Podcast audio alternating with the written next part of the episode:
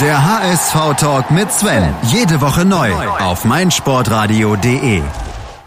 Hallo und herzlich willkommen zum HSV-Talk auf meinsportradio.de. Mein Name ist Sven Schulze, ihr wisst das vielleicht schon, auf Twitter bin ich als SvenGZ unterwegs und ich habe noch mal eine Bitte an euch, bevor wir hier richtig loslegen. Wenn euch unsere Sendung äh, gefällt, dann empfehlt uns weiter, bewertet uns bei iTunes. Wenn nicht, dann schreibt mir eine DN, damit das keiner mitkriegt. Ähm, heute habe ich zwei Gäste dabei und sehr viele Themen. Deswegen wollen wir gleich mal die Gäste vorstellen. Zum einen, beides sind Neulinge, muss ich dazu sagen. Zum einen ist der Kurosch da, Ed Kurosch T oder Dr. Kurosch bei Twitter. Moin Kurosch.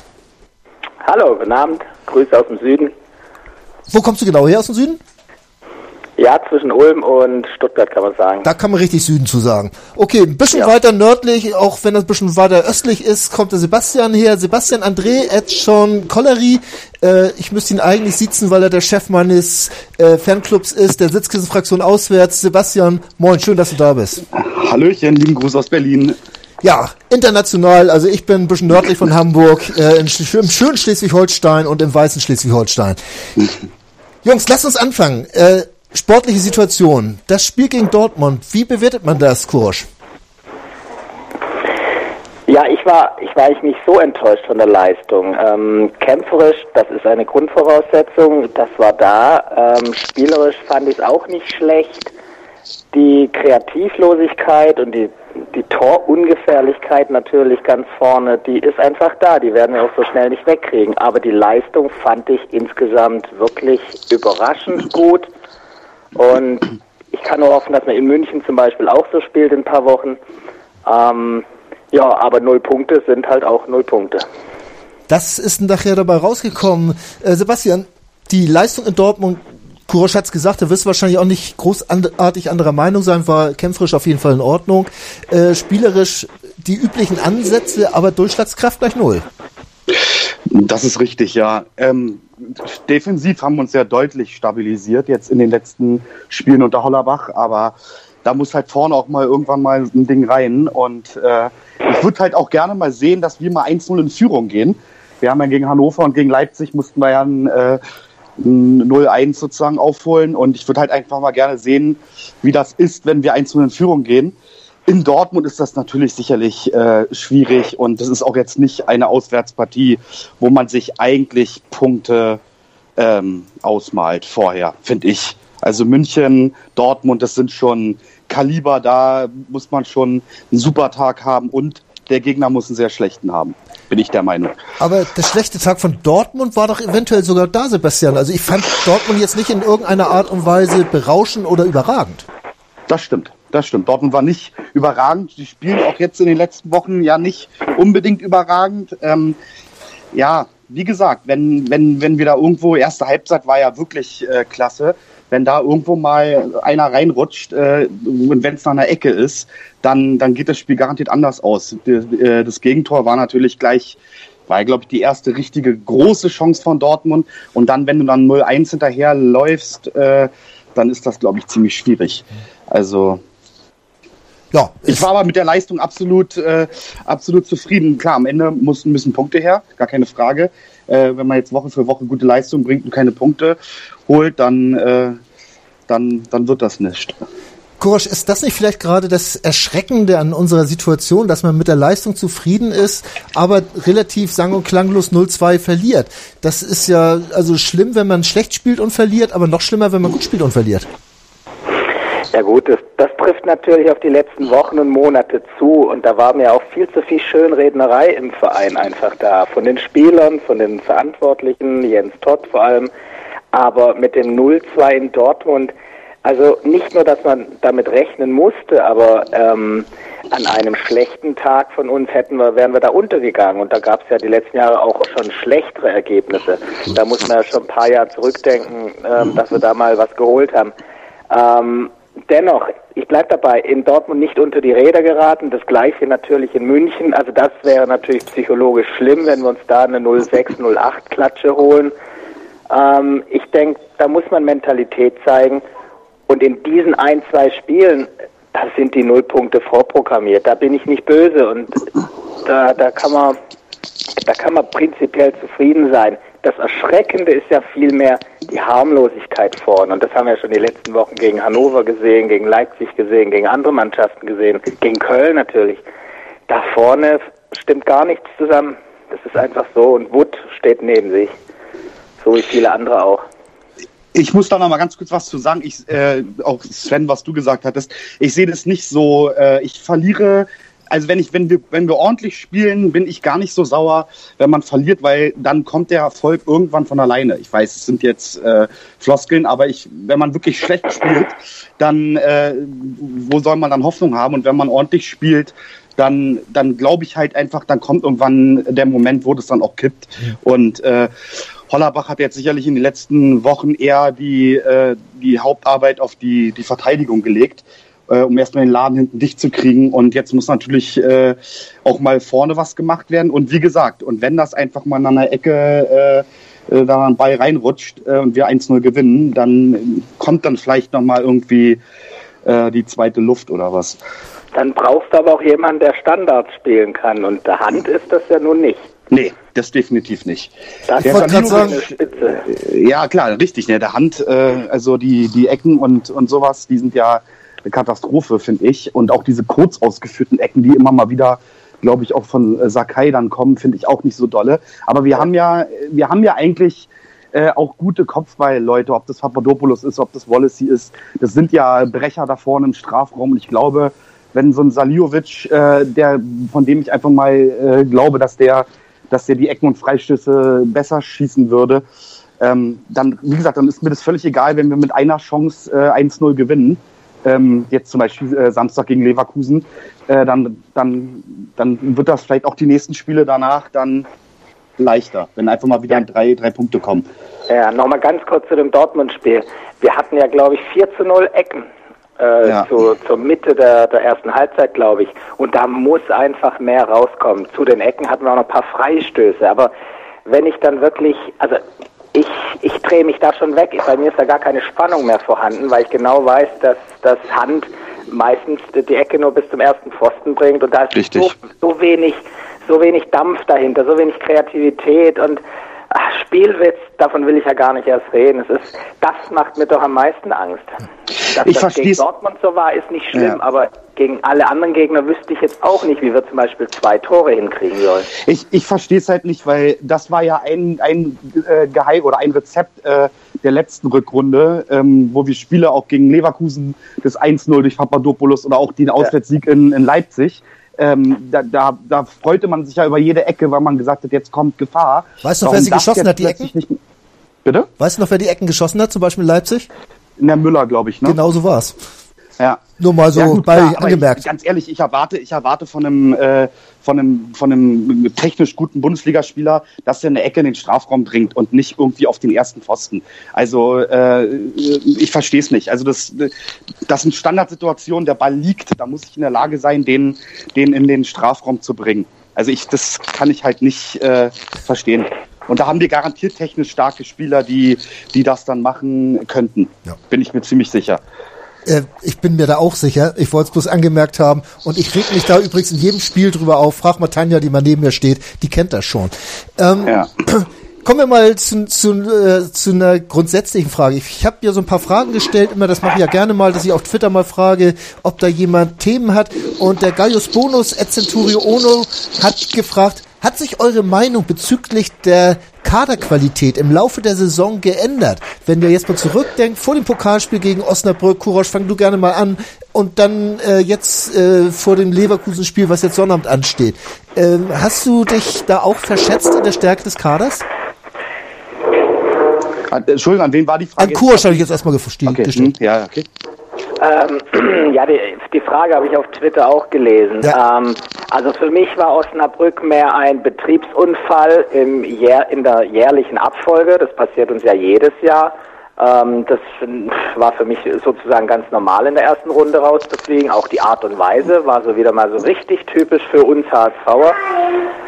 Ähm, aber im Verlauf der Saison war es dann schon so, dass man einfach gemerkt hat, äh, dass Tran- Transferentscheidungen einfach äh, grundweg falsch waren bei uns. Äh, Gregoritsch, dem weinen wir nach, zu Recht.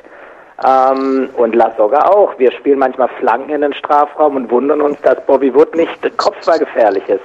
Da fehlt uns einfach ein Brecher vorne, da fehlt uns einer, der mal ein Spiel entscheiden kann, wie Lasogga die letzten Jahre gegen Augsburg vor, vor ich glaube, drei Jahren oder letzte Saison auf Schalke.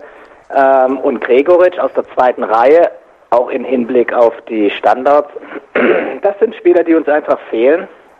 Und das habe ich ganz am Anfang der Saison nicht so eingeschätzt. Inzwischen ist man ja wirklich erschrocken.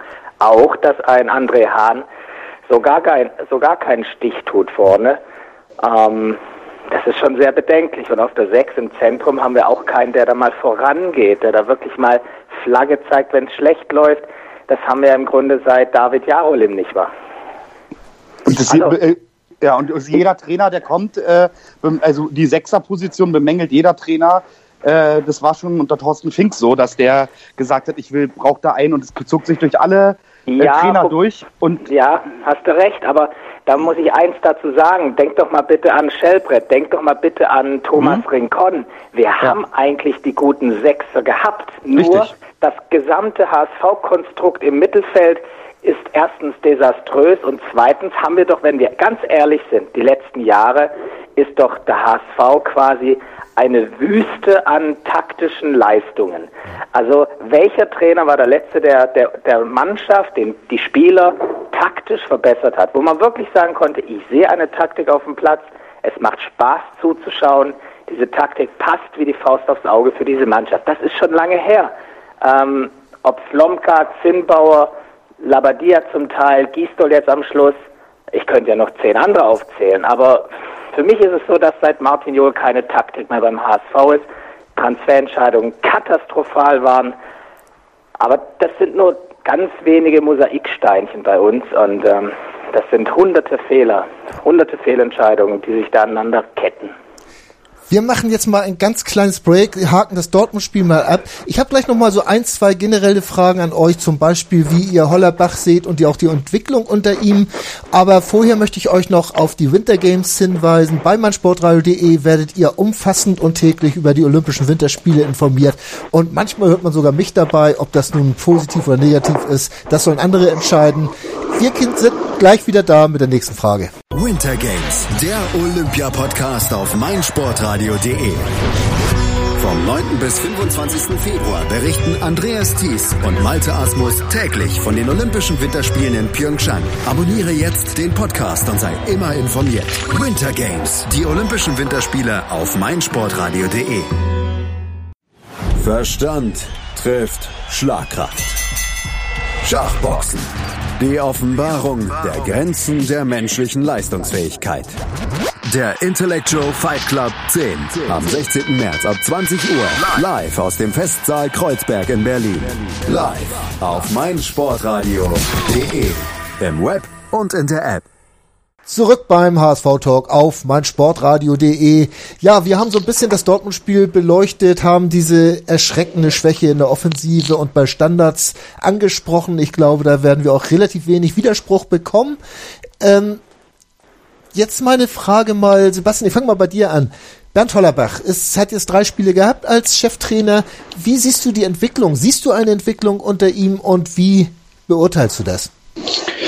Also, ähm, wie ich schon gesagt habe, äh, Defensivverbesserung äh, auf jeden Fall. Also wir stehen definitiv sicherer hinten drin. Man hat äh, das Gefühl, die, die Gegner waren, waren ja bis jetzt erst drei, beißen sich auch so ein bisschen die Zähne aus. Das gefällt mir auf jeden Fall schon mal äh, ganz gut. Ja, was halt überhaupt nicht gefällt, bis jetzt natürlich das Offensivspiel. Ähm, da muss man natürlich jetzt mal abwarten, äh, ob da jetzt auch in den nächsten zwei, drei Spielen äh, Fortschritte dann äh, zu sehen sind. Ähm, ich finde Trollerbach gut. Ich, ich mag den als Typen auch unglaublich gerne. Der erinnert natürlich an eine, an eine, an eine schöne Zeit, 90er Jahre, Ende 90er Jahre, ein geiler Spieler, äh, äh, mochte ich immer sehr, sehr gerne. Und ähm, ja, ich, ich kann mich mit dem als Trainer auf jeden Fall äh, schön identifizieren. Das ist mir lieber, als wenn jetzt irgendjemand gekommen wäre, der ja, der vielleicht nur wegen des Geldes nach, nach äh, zum HSV geht, um gut zu verdienen. Und bei Hollerbach glaube ich halt einfach, dass der 24 Stunden am Tag diesen Verein wirklich äh, lebt Und ähm, ich hoffe, äh, dass eben auch äh, für, den, für die Offensive ein paar Ideen einfallen, wie er da äh, neues Feuer reinbringt. Er will ja jetzt daran arbeiten, hat er jetzt auch auf der PK heute gesagt, äh, vor dem Leverkusen-Spiel. Ähm, Kurosch, traust du ihm das zu, dass er dem Offensivspiel, diesem lahmenden Offensivspiel ein neues Leben einhaucht? Ja, prinzipiell traue ich ihm das schon zu. Ich denke, ganz arg wichtig sind Einzelgespräche mit den Stürmern. Ähm, ich glaube schon, dass da mal der Knoten platzen kann und dass es dann plötzlich doch deutlich besser läuft. Ich traue es ihm zu. Ähm, mir ist persönlich wichtig, dass, ähm, dass man ein System auf dem Platz bei ihm sieht und dass er die Jungen auch ranführt. Ähm, und prinzipiell ist das für mich ein Trainer, mit dem, wenn es sich nicht vermeiden lässt, mit dem man dann auch in die zweite Liga gehen könnte. Meinst du, das könnte man wirklich machen, wenn er der Trainer ist, der erste Trainer, der mit dem HSV absteigt, dass man dann auch mit ihm den Auf Wiederaufstieg angeht? Naja gut, also äh, wenn es der erste Abstieg der Geschichte wird und ich, ich verrate kein Geheimnis, ich glaube, dass es, dass wir diesmal soweit sind leider, ähm, wenn er gute Arbeit abliefert, wenn man ein Konstrukt auf dem Platz sieht, dem man vertrauen kann, wenn man Fortschritte sieht, dann bin ich der Meinung, dass man mit einem Trainer-Duo Hollerbach, Cardoso durchaus was aufbauen kann. Ist mir wesentlich lieber ein, als ein Herr Gisdol oder ein Herr Slomka und äh, diese Trainer. Ähm, dann stelle ich mal die nächste Frage, die aus unserem Hörerkreis kommt. Der Moorknipser, Ed die Rothosen, hat gefragt, glaubt ihr noch an den Klassenerhalt oder hofft ihr nur noch? Sebastian, bei Kurosch kam mir eben raus, er glaubt nicht mehr so richtig dran. Hoffen wird er wahrscheinlich noch. Ähm, ist eine gute Frage, ja. Also die, wir haben noch elf Spiele, ne? Also ähm, und wir haben ja in den letzten Jahren auch äh, auch wirklich in Situationen ähm, noch, noch die Rettung geschafft, wo man halt gesagt hat, eigentlich ist es auch schon tot. Also da waren ja die, gerade die erste Relegation, äh, da war das ja, da waren wir ja nicht, wir sind ja nicht in die Relegation gekommen, weil wir das gemacht haben, sondern weil die beiden Mannschaften hinter uns einfach noch schlechter waren. Ich glaube, es war Nürnberg und ich weiß gar nicht, was das andere war, Freiburg oder sowas. Ähm, ich glaube, was möglich ist, ist die Relegation. Und da habe ich so ein bisschen die Hoffnung, dass einfach sowas wie Mainz oder dass die einfach noch schlechter sind und wir einfach jetzt in, in, in Spielen, die jetzt noch kommen, ähm, ich meine, wir haben auch noch Mainz zu Hause, wir haben auch Hertha zu Hause oder, oder Freiburg, dass da jetzt einfach noch die Punkte geholt werden, um dann wenigstens den Relegationsplatz zu erreichen. Also ähm, ich finde, wir spielen diese Saison ordentlicher als, wie gesagt, zum Beispiel die erste Relegationssaison, äh, wo, wir, wo es einfach katastrophal war. Also da fand ich, da, da war einfach alles schlimm. Ja. Und ich finde, wir, wir hatten ja in dieser Saison auch wirklich ordentliche Spiele. Äh, das Heimspiel gegen Stuttgart und das Heimspiel gegen Hoffenheim, da waren ja ordentliche Spiele dabei. Also so richtig katastrophal schlechte Spiele, wo man wirklich gesagt hat, das war unterirdisch, das hatten wir diese Saison nicht. Also gut, wir waren noch nicht in München, aber ich glaube trotzdem, da werden wir dieses Jahr nicht acht Tore kriegen oder neun Tore. Das glaube ich halt einfach nicht. Und aber gut, man kann natürlich auch schön sterben. Oder schön ist ja jetzt schon wieder übertrieben. Man kann natürlich auch äh, absteigen, obwohl man ordentliche Leistung gebracht hat. Also ich habe die Hoffnung noch nicht aufgegeben. Gut. Also äh, ja, sehe seh ich ähnlich. Ähm, solange es rechnerisch möglich ist, habe ich noch eine kleine Hoffnung. Realistisch betrachtet gibt es ja wirklich wenig, was einem da Hoffnung macht. 36 Punkte, die noch zu holen sind, das ist die große Hoffnung und dass sich irgendjemand dümmer anstellt als wir, äh, wie es ja. halt schon mal gewesen ist. Was mir auffällt bei ja, euch. Und ich, ganz kurz, ich will dazu vielleicht noch kurz, ich, und wir haben ja nach dem Leverkusen-Spiel, ja. also das Bayern-Spiel, das ist ja ausgeklammert, das ist ja, äh, da, da, da kann man sich ja nichts ausrechnen, aber dann haben wir eigentlich keine Gegner mehr, die, die, wo man im Prinzip Angst haben muss. Also ich finde, du kannst ja auch mal in Bremen was holen oder, oder in Stuttgart oder sowas oder in Wolfsburg. Also Wow, ja. ganz kurz, also da, das, das sehe ich anders. Das wären die Wochen der Wahrheit, gebe ich dir recht, aber Bremen ist leider bockstark, so wie leider in jedem, in jedem Finish einer Saison in den letzten Jahren. Also vor dem Auswärtsspiel äh, habe ich, hab ich schon Bammel. Und dann spielen wir gegen so ganz unangenehme Mannschaften wie Mainz und Freiburg. Da haben wir uns die letzten Jahre schwer das getan. Stimmt. Es fällt mir schwer zu glauben, dass es dieses Jahr besser wird. Aber, ähm, aber auf ja, irgendwas müssen wir ja setzen, ne? Kurosch. Auf irgendwas müssen wir ja setzen. Ähm, um jetzt zu sagen, da sind unsere Hoffnungen. Und da finde ich das, was Sebastian gesagt hat, schon ganz logisch eigentlich. Also wenn du jetzt nach, nach Bremen fährst, dann kannst du da nicht mit der Einstellung hin, dass wir die Punkte da lassen. Ne? Und auch jetzt gegen Leverkusen muss man ja äh, auf Heimsieg spielen, um dann überhaupt äh, in den Spiegel gucken zu können und zu sagen, wir haben alles versucht. Richtig. Äh, was ja. mir übrigens aufgefallen ist bei euch beiden, ihr habt dreimal schon unabhängig voneinander gesagt, das Münchenspiel. Davor ist noch Leverkusen, Bremen und Mainz. Das Münchenspiel ist doch eigentlich total uninteressant. Deswegen wundere ich mich, dass ihr das schon dreimal ins Spiel gebracht habt. Ist da irgendwo was Besonderes dran, Sebastian? Nö, aber für mich ist es halt ein Spiel, wo ich da rechne ich mir halt gar nichts aus. Also da kann man äh, also da, da, kann man sicherlich auch gut aussehen, wenn man da in München vielleicht so wie jetzt in Dortmund äh, 2-0 verliert oder auch äh, äh, das Hinspiel haben wir ja auch, ähm, glaube ich, nur 1-0 verloren. Ja. Äh, das war ja auch recht, fand ich recht ordentlich, obwohl wir, glaube ich, eine komplette Halbzeit mit einem Mann weniger gespielt haben. Ähm, aber da rechne ich mir nichts aus. Also das ist ein Auswärtsspiel, wo äh, also da glaube ich nicht, dass wir da was holen können. Also gerade jetzt unter Heinkes ist ja ist ja Bayern äh, deutlich stabiler wieder. Also die gewinnen ja alles und äh, die gewinnen ja selbst die Spiele wieder, wo sie vielleicht nicht so dolle sind und ähm, ja, es ist jetzt für ja. mich auch kein besonderes Spiel. Also das ist Deswegen, aber weil ihr es ins ja. Gespräch gebracht habt, das hatte mich gewundert. Das ist halt auch ein Risikospiel, wo wenn du wirklich acht oder neun Tore kriegst, das zieht dich halt natürlich total runter.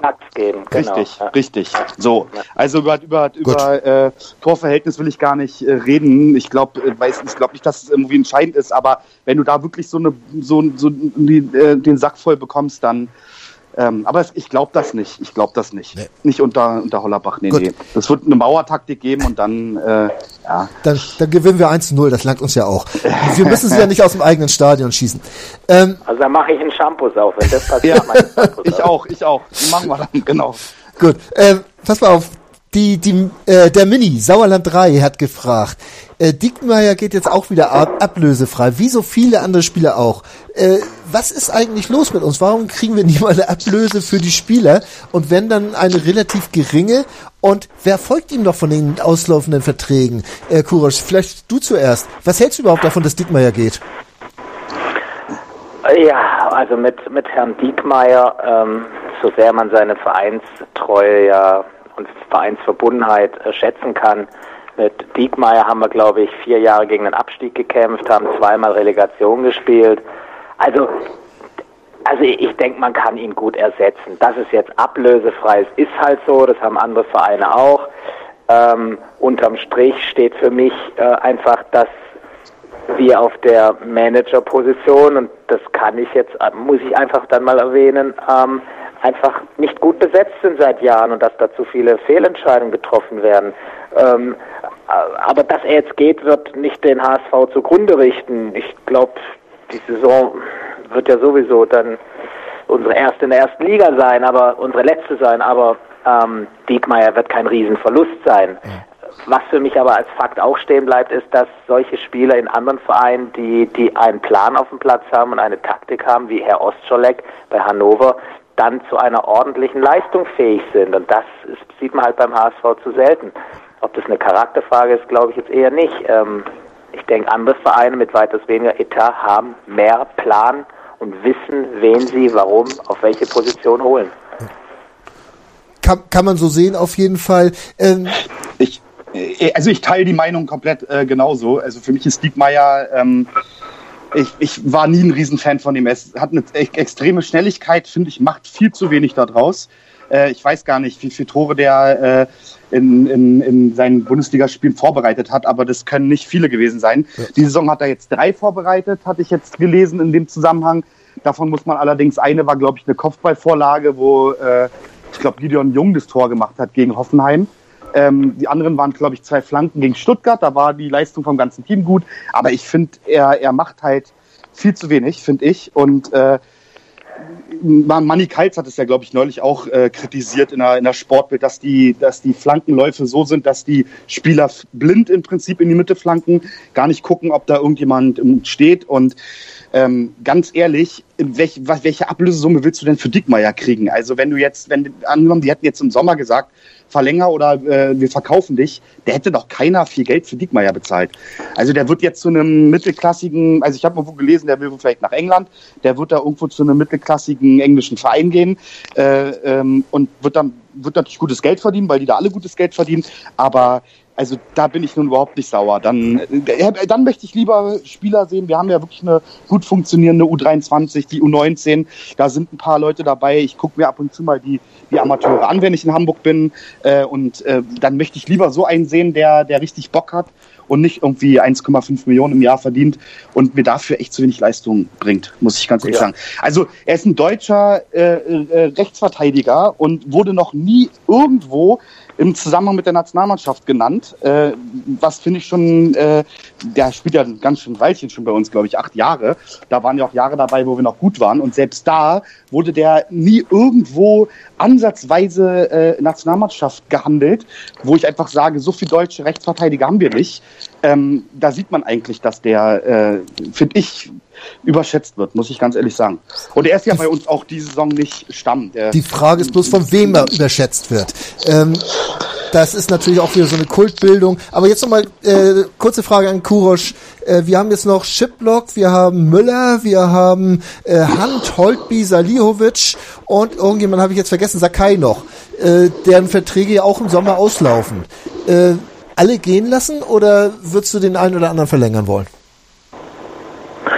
Ähm, es kann sein, Sven, dass ich nur die Hälfte verstanden habe. Aber bei den genannten Spielern, ähm, äh, ich würde vielleicht versuchen, Müller als, als quasi Gerüst äh, zu behalten ähm, im Mittelfeld. Ansonsten Saljovic, wie gesagt, gute Standards. Ich meine, wir müssen ja zweigleisig denken. Gehen wir ja. in die zweite Liga, müssen wir ein Team aufbauen. Und dieses Team kann nicht nur aus aus jungen Spielern bestehen äh, und dann Wagnermann, Ambrosius. Wenn man die Jungen hochzieht, da brauchst du dann auch gestandene, gestellte Ex-Erste Ligaspieler quasi, die die Jungen ähm, ranführen können und die auch ein bisschen führen können. Ob, ob das dann wirklich so ist, weiß ich nicht. Aber so ganz nur mit Jungen wird es nicht gehen. Saliovic, ich kann es verstehen, wenn es leistungsbezogen ist und günstig ist. Ähm, Müller wird nicht auf viel Geld verzichten. Das ist einfach ja so. Ähm, das sind verwöhnte Spieler. Ich will nicht sagen, dass sie alle satt sind, aber ich glaube, man muss, man muss jetzt umbauen. Deswegen auch, ich würde, es gibt keinen Spieler, außer vielleicht Fiete Arp, dem ich eine Träne nachweinen würde im jetzigen Kader. Gut, das ist ein hartes Urteil, aber das muss zu akzeptieren sein. Äh, hart wird das auch am Sonntag. Äh, da kommt die Mitgliederversammlung auf uns zu und über das Präsidentenamt, was da zu vergeben ist, wollen wir gleich noch ein bisschen reden. Vorher habe ich noch wieder einen Tipp für euch. Das Bundesliga-Special hier bei uns auf meinsportradio.de. Das ist sehr hörenswert. Innerhalb von zwei Stunden eine komplette Vorschau auf die aktuellen Spieltag. Und zu gewinnen gibt's da auch noch was beim Kicktipp-Spiel. Das ist doch mal was. Wir sind gleich wieder da mit dem Duell Hoffmann gegen Meier. Das meinsportradio.de Bundesliga-Tippspiel. Tippe die Spiele der Fußball-Bundesliga und gewinne. Nach Saisonende winkt ein Jahresabo von Elf Freunde oder No Sports. Und jeden Spieltag hast du die Chance auf das aktuelle Heft von Elf Freunde und No Sports plus ein Überraschungsgoodie. Das Bundesliga-Tippspiel auf meinsportradio.de. Mach jetzt mit. Alle Infos und Teilnahmebedingungen findest du auf meinsportradio.de slash Tippspiel. Die Handball-Bundesliga auf meinsportradio.de. Live das Ostderby zwischen dem SC DHFK Leipzig und dem SC Magdeburg am 17. Februar ab 19.30 Uhr auf meinsportradio.de, im Web und in der App. Zurück beim HSV Talk auf meinsportradio.de. Ja, jetzt gibt's äh, The Battle of the Volkspark oder wie wollen wir das nennen? Meier gegen Hoffmann, äh, eine Kampfkandidatur um das Präsidentenamt des eingetragenen Vereins des HSV und Darüber müssen wir natürlich reden. Es geht durch momentan durch alle Gazetten, alle Pressen. Es gibt sehr viele äh, Sendungen schon, wo die beiden zu Wort gekommen sind. Ich möchte jetzt gerne mit euch über die beiden reden. Kurosch, ähm, Meier gegen Hoffmann. Äh, hast du dir schon eine Meinung gemacht, äh, wen du wählst bzw. wählen würdest, wenn du es nicht nach Hamburg schaffst? Ja, also ich bin ja HSV-Mitglied, aber diese 700, 800 Kilometer äh, hindern mich einfach auch familiär zeitlich äh, davon, nach Hamburg zu kommen. Ja. Wenn ich denn da wäre, ist die Entscheidung für mich ganz klar. Ich würde Bernd Hoffmann wählen, nicht der Vergangenheit äh, willen, aber das ist ein Macher. Dieser Mensch hat, äh, wie man immer so schön sagt, nicht nur den HSV im Herzen, sondern der hat Visionen. Der weiß haargenau, was er zu tun hat. Leider haben wir nicht so viele Infos bekommen, äh, welche Strategien dahinter stecken, aber wer Bernd Hoffmann kennt, weiß, dass er wirklich den HSV und die Gremien, so wie er es dann, äh, wenn er in der Lage wäre, wirklich auf links drehen würde. Und das braucht dieser Verein. Ähm, die Zeiten wirklich der Schönrednerei müssen vorbei sein. Die Zeiten der zu vielen Fehlentscheidungen müssen vorbei sein. Ähm, also so ein weiter so wie bisher, das glaube ich geht einfach nicht. Ich, ich kenne viele Stimmen, die sagen, im HSV e.V. wird gute Arbeit geleistet, das glaube ich auch. Ähm, das sollte und dürfte man auch gar nicht wegdiskutieren, aber ich denke wirklich, der HSV steht und fällt doch wirklich mit seiner äh, Fußballtochter, dem HSV und der AG. Und ähm, da wird katastrophal schlechte Arbeit abgeliefert, auf jeder Führungsebene leider. Und ähm, mit zu vielen personellen Fehlentscheidungen, mit zu, zu vielen inhaltlichen Fehlentscheidungen. Und ich muss sagen, ich bin da ganz klar für Bernd Hoffmann. Sebastian, dann möchte ich die Frage an dich nochmal erweitern. Deine Meinung möchte ich natürlich auch wissen. Aber äh, zusätzlich noch, äh, ist der Präsi das, das Präsidentenamt im EV der richtige Posten für Bernd Hoffmann? Ähm, das ist eine gute Frage, ja. Also ich finde erstmal, äh, um, den, um die erste Frage zu beantworten, ich finde erstmal so einen Wahlkampf oder dass es so Alternativen gibt, finde ich erstmal gut. Also äh, ist gar nicht so schlecht. Ich finde es ein bisschen unglücklich, dass es natürlich mal wieder eine Schlammschlacht in den Medien gibt. Äh, da werden, sind wir wieder so ein Stück weit eine Lachnummer, finde ich, äh, äh, wie die dann auch miteinander umgehen. Ähm, um auch mein, ich bin am Sonntag dabei, ich bin am Samstag auch in, äh, gegen, gegen Leverkusen im Stadion und bleibe natürlich auch über Nacht und bin bei der Mitgliederversammlung dabei. Ähm, ich werde auch Hoffmann wählen. Ähm, die gleichen Argumente, äh, die gerade schon genannt wurden. Ähm, ich bin allerdings mal gespannt. Es geistert ja jetzt ein bisschen drum, dass der Meier äh, gegebenenfalls den Horst Rubesch mit ins Spiel bringt. Und ich hatte eigentlich bis zu dieser Meldung bin ich davon ausgegangen, dass es eine klare, äh, eine klare Sache wird. Aber ich glaube, dann könnten schon wieder Emotionen dabei sein, wo das dann vielleicht doch knapper wird. Ähm, zu Hoffmann, ja, ich finde auch absoluter Macher und äh, der ist natürlich auch Medienprofi und ähm, allem drum und dran. Ich bin gespannt, wenn er wirklich Präsident werden wird, ob das dann äh, alles wieder über die Medien läuft oder ob er dann intern aufräumt. Ich weiß nicht, ob er Ambitionen hat, in, die, in der Fußball AG dann auch äh, äh, irgendein Amt irgendwann anzustreben. Ich glaube aber, dass er auch so gut vernetzt ist und dann auch wirklich Leute reinholen kann, ähm, auch Experten, die, die sicherlich äh, ähm, die Fußball AG dann äh, als, als Tochter ähm, besser aufstellen können. Ich glaube, im EV, äh, da bin ich jetzt nicht ganz so äh, informiert, äh, glaube ich, läuft's gut. Äh, die Breitensportarten und auch die A-Jugend und B-Jugend, äh, unsere Fußballer sind ja auch alles gut. Also ich glaube, das sind nicht die dicken Baustellen. Äh, die Baustelle ist ja die Fußball AG und ähm, da wäre sicherlich ein neuer Wind, ein professioneller Wind äh, gar nicht so schlecht. Wobei ich jetzt Ganz einmal kurz. muss ich dir ins Wort fallen, weil du eins falsch gesagt hast, A und B Jugend, also U19 und U17 gehören zur AG. Ähm, nur Sicher? was darunter ist, ja, der Unterbau ist noch im EV, äh, genauso wie so, auch nur die vierte okay. Mannschaft und nicht die zweite, im, also die dritte Mannschaft in der, in der sechsten Liga so, okay, und nicht die, okay, die, ja. die zweite okay. äh, im EV Ganz ist. Aber ja. Ganz kurz zu Horst Rubisch. Also Gerne. das halte ich jetzt so für so eine Trickspielerei, da so einen, so einen tollen Namen aus dem Hut zu ziehen. Ähm, natürlich, dieser Name zieht, aber also wir haben es ja jetzt an Volker Struth und anderen Beratern, mhm. äh, glaube ich, jetzt gesehen, dass weitere Berater neben Vorstand, Aufsichtsrat etc. doch wirklich keinen Sinn machen. Entweder die Persönlichkeiten, die entweder wirtschaftliche ähm, äh, Kompetenzen haben oder sportliche Kompetenzen haben, sitzen in diesen Gremien oder nirgendwo anders. Also jetzt externe Berater noch, die man dann noch bezahlt und also davon halte ich gar nichts. Ist jetzt ein, vielleicht ein netter politischer Trick vor der Wahl, wenn das überhaupt so stimmt.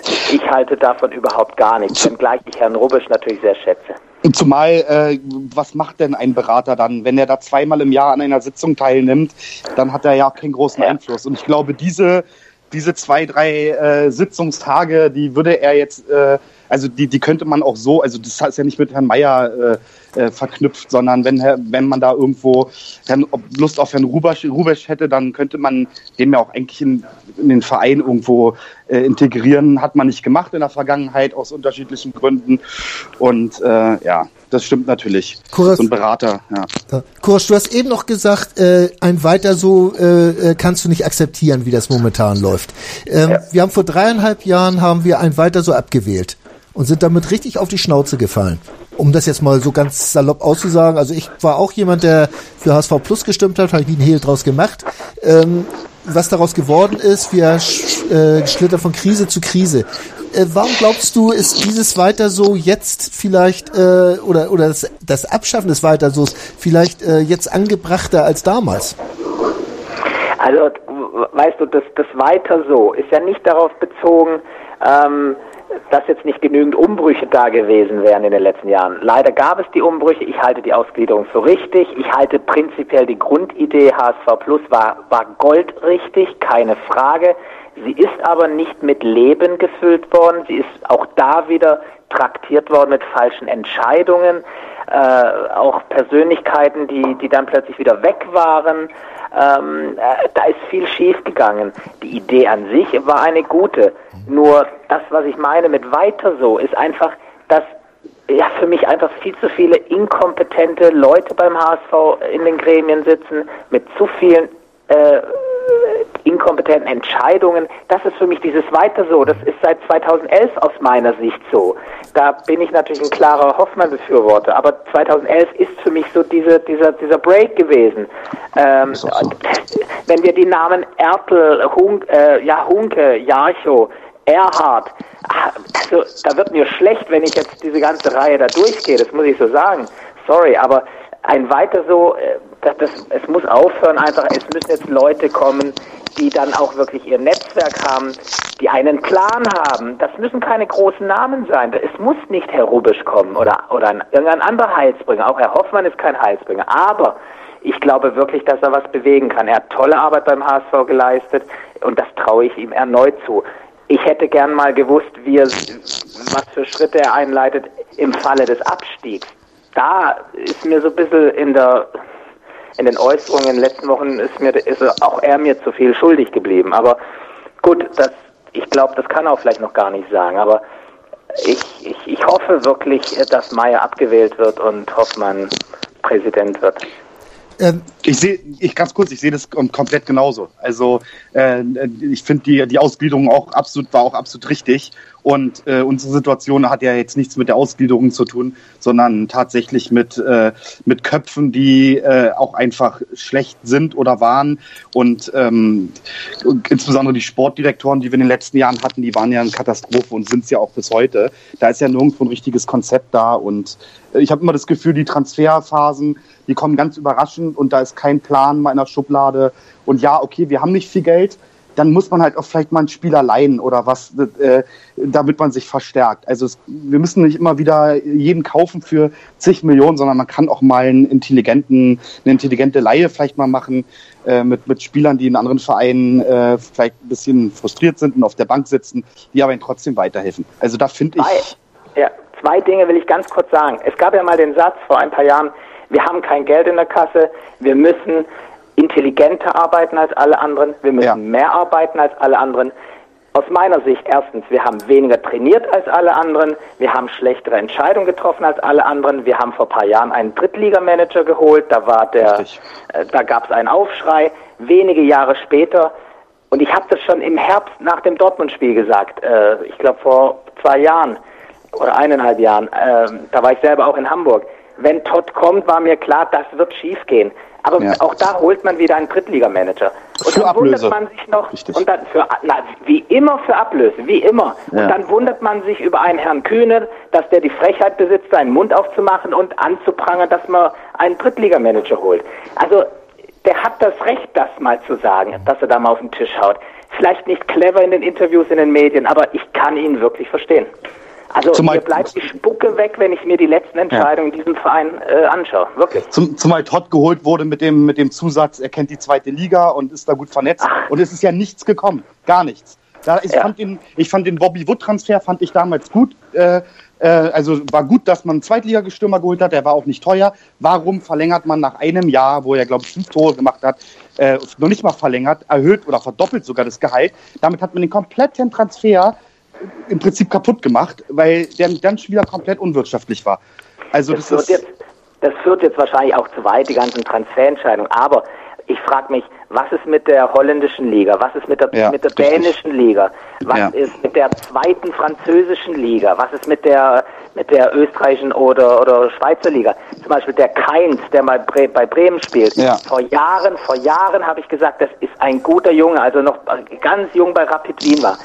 Ähm, aber ich habe das Gefühl, bei uns muss jemand teuer sein, viele Richtig. Millionen kosten. Genau. In letzter Zeit muss natürlich dann noch ein gewisser Spielerberater die Finger drin haben. Es ist furchtbar und ich bin es wirklich inzwischen wie viele andere HSV oder wie ihr alle wahrscheinlich oder viele von euch. Ich bin es so leid. Ich bin es wirklich leid ich glaube, ähm, ohne das jetzt bewerten zu wollen, also ich muss ganz ehrlich sagen, ich weiß noch nicht genau, wen ich wähle von den beiden.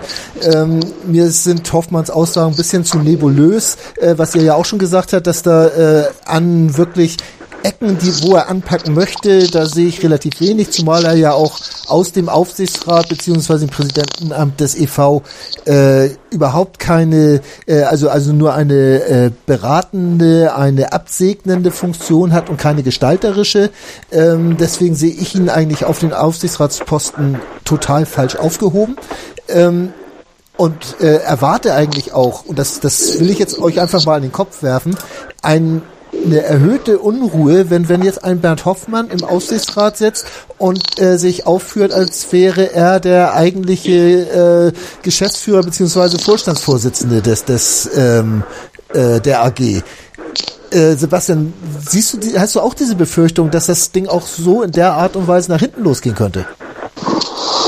Naja gut, wenn er im Aufsichtsrat äh, bei der AG sitzt, äh, wir sind immer, oder der, der EV ist ja immer noch der, der größte Anteilseigner und da darf er dann auch ruhig mal den Mund aufmachen und kritisieren. Natürlich greift er nicht in das äh, operative Geschäft ein, das ist äh, im Aufsichtsrat nicht so, da hat man halt nur eine Kontrollfunktion, aber die soll halt auch mal richtig ausgeführt werden und wenn halt auch mal schief läuft, dann muss da auch mal, äh, es muss auch mal hart kritisiert werden. Ja. Und ähm, da finde ich, hat Herr Hoffmann auf jeden Fall, finde ich, mehr, äh, auch viel mehr Erfahrung in dem ganzen Bereich als, als Herr Meier. Ähm, Herr Hoffmann ist halt, glaube ich, seit 30 Jahren im Sportmanagement äh, und der hat da andere äh, Ansätze als jemand, der den, den Hafen leitet.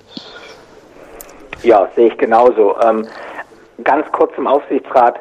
Mir ist der Herr Goethardt viel zu schlecht weggekommen in den letzten Wochen. Mhm. Dieser Mann hat, und zum ersten Mal seit, seit Jahren haben wir vielleicht davon gehört, dass ein Aufsichtsrat mal quasi Sorgen hat um den HSV, sich wirklich dann kümmert, äh, eine E-Mail verschickt an seine Kollegen und sagt, hört mal, hört mal zu, so sieht die Situation aus. Ich habe allergrößte Bedenken, ob die richtigen Personen da an Bord sind im Vorstand das Schlimme ist ja, dass diese E-Mail quasi irgendwo aufgetaucht ist und an die Medien lanciert wurde. Dass Herr Goethardt von seiner, von seiner Aufsichtspflicht mal Gebrauch macht, das ist doch eigentlich eher positiv. Richtig. Aber der Mann ist ja, der Mann ist ja wirklich durch den Fleischwolf gedreht worden. Richtig. Das sehe ich aber sehe ich ganz ich genauso glaube, wie du. Gremien einfach zu schlecht besetzt sind. Und er hat ja auch keinen offenen Brief geschrieben, sondern eine E-Mail an seine ganz Kollegen. Genau. Das ist ja der große Unterschied, was ja vergessen wird. Also da war er der Überbringer der Botschaft, aber nicht derjenige, der da ja. irgendwas nee, und der hat ja, Im Prinzip hat er alles richtig gemacht. Wenn er eine interne Mail ja, an seine Kollegen schreibt. Er hat den Namen Magath ins Spiel gebracht. Also alles richtig gemacht möchte ich dazu nicht sagen, wenn es ja wirklich nee, so gewesen nein, ist. ich meine alles richtig gemacht in in, in, in der Art der Kommunikation. Ja, das er auf jeden Fall. nie zur Zeitung gerannt, sondern er hat es intern gemacht. Und warum muss wieder ein anderer Aufsichtsrat, äh, muss das wieder an die Medien weitergeben? Und das ist ja seit Jahren so. Das ist ja seit Jahren so, dass, dass die irgendwo das toll finden, dass die mit der Bildzeitung oder was auch immer oder Mopo vernetzt sind und dass die dann irgendwelche äh, interner äh, weitergeben. Das, das kann doch nicht sein. Ja. Ja, Gut, so äh, lass uns noch mal kurz Luft holen. Ich habe da noch so ein, zwei Ansatzpunkte, zu denen ich euch gerne noch befragen wollte, mhm. aber nach dem nächsten Break. Rugby. Deutschland gegen Georgien mit Andreas Thies. Am 17. Februar ab 14.25 Uhr live auf meinsportradio.de. Im Web und in der App. Ihr hört den HSV-Talk auf meinsportradio.de. Mein Name ist Sven Schulze, at SvenGZ bei Twitter und bei mir sind heute zu Gast der Kurosch T, das ist äh, at Kurosch T bei äh, Twitter, Doc Kurosch nennt er sich da und Sebastian André, at Sean Collery. Es hat vorhin schon einer gelesen, Connery, nein, äh, ich glaube, der ist auch gar kein HSV-Fan. Aber äh, wir sind beim Thema Hoffmann und Meier. Äh, was mich eigentlich nochmal interessiert, ähm, wir haben ja wirklich ka kaum äh, Argumente gehört, äh, weder von Meyer noch noch vom von Hoffmann.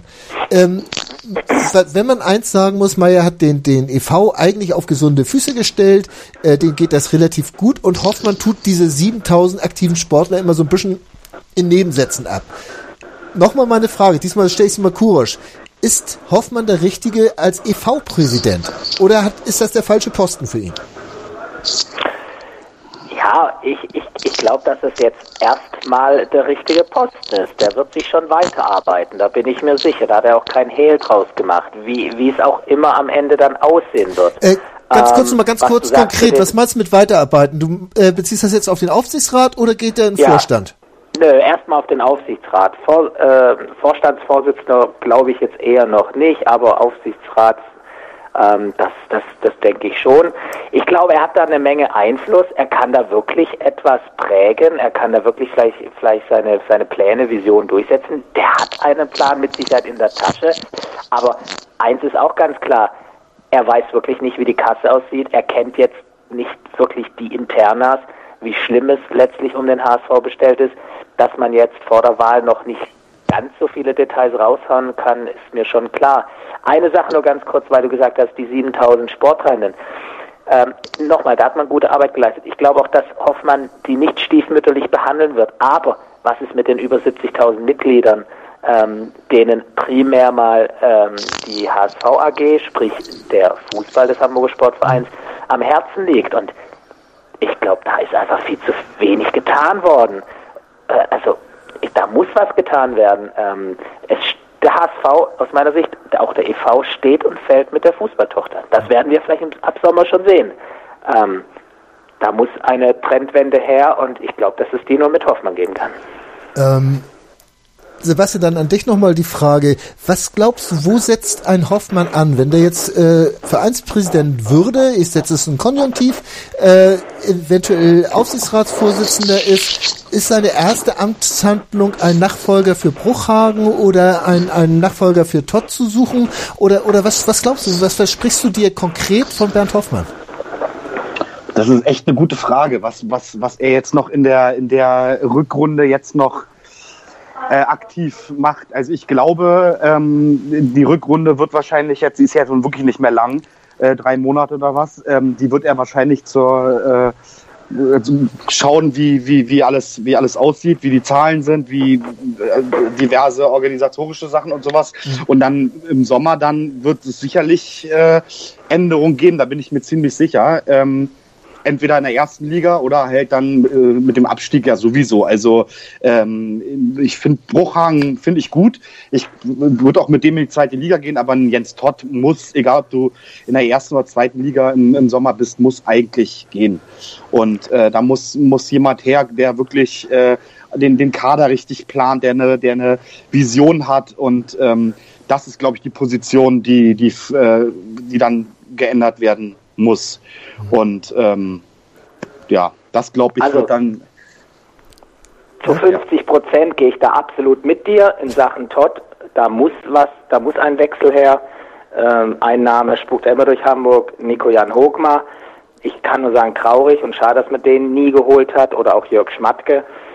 Ähm, Aber zu Bruchhagen habe ich halt eine ganz andere Meinung. Ähm, Herr Bruchhagen, so ehrenwert er ist, aber er, er verwaltet den HSV. Da ja. wird da, da kommt einfach nichts Frisches, nichts Neues. Da, man muss einfach Weichen stellen, egal ob für die erste oder zweite. Und da hat er viel zu viel laufen lassen, da zu viele Fehlentscheidungen. Es, ich, und ich glaube, da bin ich kein Prophet, egal ob erste oder zweite Liga. Aber ab Sommer wird kaum eine Person mehr auf seinem Stuhl sitzen, ähm, wenn Hoffmann gewählt wird. Und das finde ich gut so. Ja, okay, klar, richtig. Ähm, also ja? Huckma übrigens, Huckma äh, ist, ist äh, also wäre auf jeden Fall aus dem Rennen. Ich habe jetzt äh, gelesen, dass der beim niederländischen ähm, Fußballverband, Fußballverband glaube ich, jetzt den genau. Manager macht. Ne? Ja. Mhm. also dem würde ich also zutrauen, wirklich junge, hungrige Spieler aus der, weiß ich, irgendwo zweiten Liga zu holen, die man aufbauen kann. Van Drongelen ist ja wirklich ein gutes Beispiel, kam ja. von einer eher schwachen Mannschaft aus der ersten holländischen Liga, ähm, abstiegsgefährdete Mannschaft, glaube ich, mit Sparta Rotterdam. Das sind so die, die Transfers, die einem was bringen können. Das sind die Spieler, die noch ihren Marktwert steigern. Aber ja, da muss ich in dem Bereich natürlich viel tun. Egal ob erste oder zweite Liga, ja. Also ich habe ich hab, ich habe vor ein paar Wochen war in der Sportbild ein, äh, ein Artikel, da ging es um einen, äh, ich glaube, das ist der Vorstand von, äh, ich jetzt muss ich überlegen, ich glaube, es war Southampton. Ich glaube, das ist ein Schweizer, ich weiß, glaube ich, Cortese hieß der. Äh, das ist so ein Top-Sanierer. Und der äh, ähm, wird, also klar, mit HSV wird dann jeder in Verbindung gebracht, aber der wird bei mehreren äh, Bundesligisten, ich glaube auch bei Wolfsburg und Leverkusen und sowas, äh, äh, wird er gehandelt und ähm, der hat halt Southampton äh, wirklich irgendwo aus dem, aus dem Keller saniert und hochgebracht und mit, mit innovativen Ideen. In ähm, welcher Funktion? Ich meine als als da als Vorstandsvorsitzender oder als äh, als Manager ja irgendwie in England sind die sind die äh, Strukturen ja immer ein bisschen ja. Bisschen anders aber ähm, wäre halt eine interessante Person die halt auch im Fußball schon was gemacht hat ich glaube halt äh, also gerade einen Vorstandsvorsitzenden zu finden mit Fußball Sachverstand ist sicherlich schwierig äh, ähm, da weiß ich nicht, ob wir da Chancen haben, auch wirklich äh, gute Leute zu holen.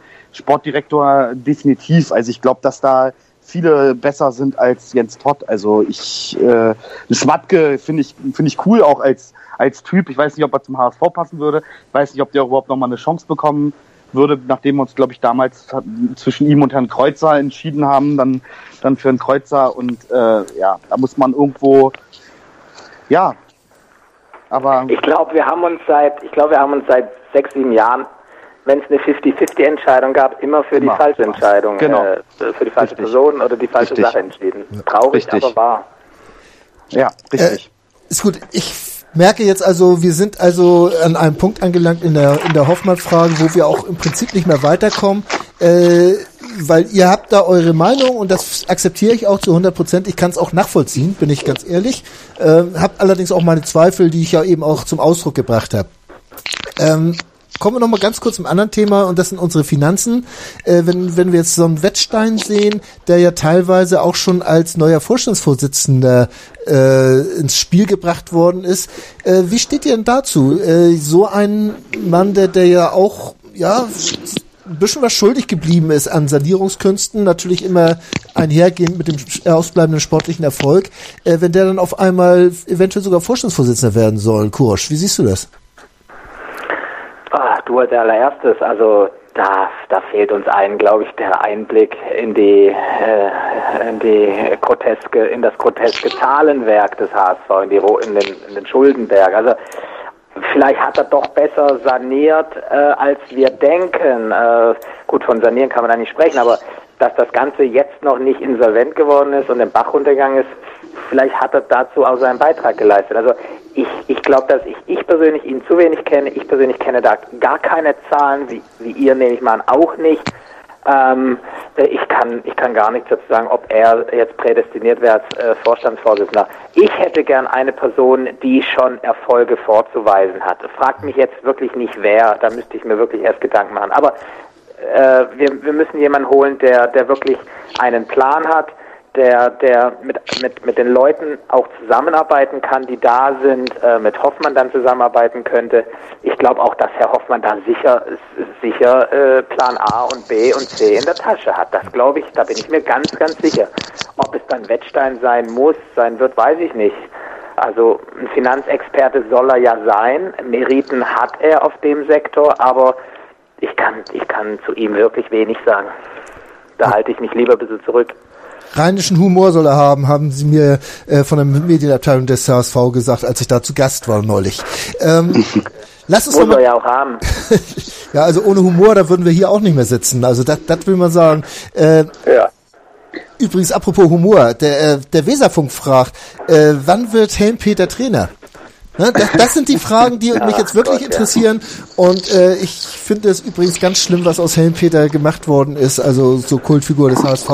Also da schüttelt es Naja, mich wenn wir, bis wenn sonst wir, wenn wohin. wir äh, absteigen, dann wird ja äh, der Dino Hermann abgeschafft. Äh, würde ich jetzt mal behaupten, weil es macht ja dann eigentlich keinen Sinn mehr, äh, Ja. das Maskottchen äh, zu behalten, neben der Uhr natürlich. Und dann könnte Helmpeter ja dann... auf seinem Fahrrad Ja, durch, schon- durchs Stadion fahren. Genau, genau. Und dann könnte er sozusagen die Aufgabe übernehmen. Also das ist dann wahrscheinlich der Moment, wenn dass ich zum Bier, äh, Bierbecherwerfer werde. Aber egal. So Leute, lass uns noch mal zum Abschluss noch mal ganz kurz auf das Spiel gegen Leverkusen vorblicken. Ähm, äh, Sebastian, fange ich einfach bei dir an. Du bist im Stadion, ich auch. Wir werden Bier zusammen trinken, hoffe ich wenigstens. Und was was denkst du? Äh, das das Spiel gegen Leverkusen, Chance oder äh, gehst du da mit geschlossenen Ähm, Augen Ja, rein? also Bier, Bierchen trinken wir natürlich auf jeden Fall zusammen. Ähm, klar. Äh, ich muss sagen, ähm, ich, ich gl- glaube, dass das gegen Leverkusen nichts wird. Also ähm, die, haben jetzt letzte Woche zu Hause gegen Hertha verloren. Äh, die sind eigentlich eine sehr, sehr stabile Mannschaft. Die haben natürlich stark rotiert nach, dem, nach der Verlängerung im DFB-Pokal. Ich glaube einfach nicht, dass die zwei Spiele hintereinander verlieren. Ähm, die, sind, die sind sehr gefestigt diese Saison. Ähm, also wenn du jetzt einen Tipp von mir hören würdest, würde ich hoffen auf einen Unentschieden. Sieg kann ich mir äh, nicht vorstellen irgendwie. Ähm, wünschen natürlich auf jeden Fall, aber ähm, ja, vielleicht so ein Ding wie letzte Saison, äh, Papadopoulos an der Ecke und dann gewinnst du das Ding 1-0, das kannst du natürlich machen, aber ich habe da ähm, nicht so eine hohen Erwartungen. Also ich ja, defensiv stabil stehen, klar, wie, wie die letzten Spiele auch, und dann vielleicht wirklich mal in der Offensive ein paar Nadelstiche setzen äh, und dann, ja, Dann macht Jonathan Tah das Eigentor. das wäre nicht so Das schlecht. könnte ja. er ja eigentlich mal machen aus alter Verbundenheit. Richtig. Kurasch, dein Eindruck zum Spiel oder dein, deine Erwartung? Ja, ich hoffe halt auf eine richtig eklige Hollerbachsche Spielweise und mit bisschen Dusel können wir einen Punkt holen. Ähm, der Optimismus ist mir persönlich ja komplett flöten gegangen. Das wissen, glaube ich, alle meine äh, Twitter-Follower. Ähm, ich, ich, wie gesagt, ich hoffe, ein, dass wir einen Punkt mitnehmen können, aber also mehr wird es auf keinen Fall. Eher eine Niederlage. Ja. Seid ihr beide euch also wieder einig? Ich suche mir nächstes Mal andere Gäste Ja, aus, die Geiste, nicht mit einer Zunge sprechen. Das macht es mir nicht gerade einfach. Aber Ja, aber da, da muss ich, da muss ich sagen, hat sich bei mir noch mal was äh, verändert einfach. Ich also die, ich hatte letzt, die letzten Jahre einfach immer wieder einfach einen Tick mehr Hoffnung, Ja. weil sich vielleicht auch immer wieder ein Spieler aufgetan hat, der dann mal so ein Spiel dreckig entschieden hat.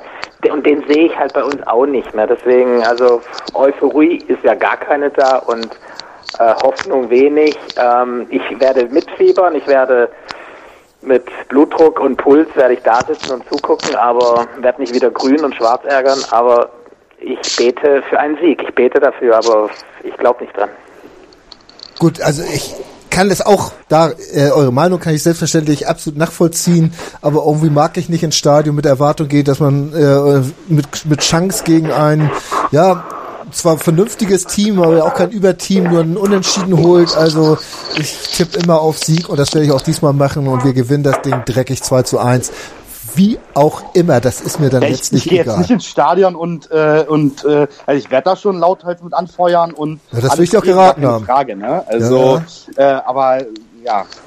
ja. Gut, alles da. Äh, wir beenden das hiermit. Äh, es hat mir Spaß gemacht mit euch beiden, auch, auch wenn ihr es mir nicht ganz leicht gemacht habt, aber das ist gut so. Dann durfte ich wenigstens auch mal ein bisschen mehr gegen anlabern, das mache ich ganz gerne mal. Ähm, wir werden Sonnabend sehen, wie das Spiel ausgeht und Sonntag, wie die Wahl ausgeht. Wir werden hier auch auf jeden Fall drüber berichten äh, beim HSV-Talk auf meinsportradio.de. Ich versuche mal mein Mikro wieder mit zur äh, Mitgliederversammlung zu bringen und vielleicht vor Ort schon ein paar Stimmen zu sammeln. Äh, von Fans oder auch Verantwortlichen. Mal gucken, wer mir da so vor die Flinte läuft. Und ich hoffe auch, dass da alles friedlich und in einem gesitteten Rahmen abläuft. Das ist mir relativ wichtig nach der ganzen Erfahrung der Ausgliederung. Das stimmt, das stimmt. Für heute herzlichen Dank an Sebastian und Kurosch. Es hat mir wirklich Spaß gemacht mit euch beiden und wir hören uns bestimmt mal wieder hier beim HSV Talk auf meinsportradio.de. Bis dahin. War klasse. Tschüss. Gerne, super, danke, ciao. Ciao, ciao. Tschüss. Moin. Moin. Hast das Spiel gesehen? Ja. War ganz gut, ne? Der HSV-Talk mit Sven. Ganz provokant gefragt, mit Adler wären wir abgestiegen? Analysen, Ich sehe das durchaus positiv. Hintergründe Mit dieser Ausgliederung unterwirft sich die Fußball AG dem Aktienrecht. und offene Worte. Das war einfach nicht schön. Ich will sowas nie wiedersehen. Der, der HSV-Talk. Jede Woche neu. Auch als Podcast erhältlich. Auf meinsportradio.de.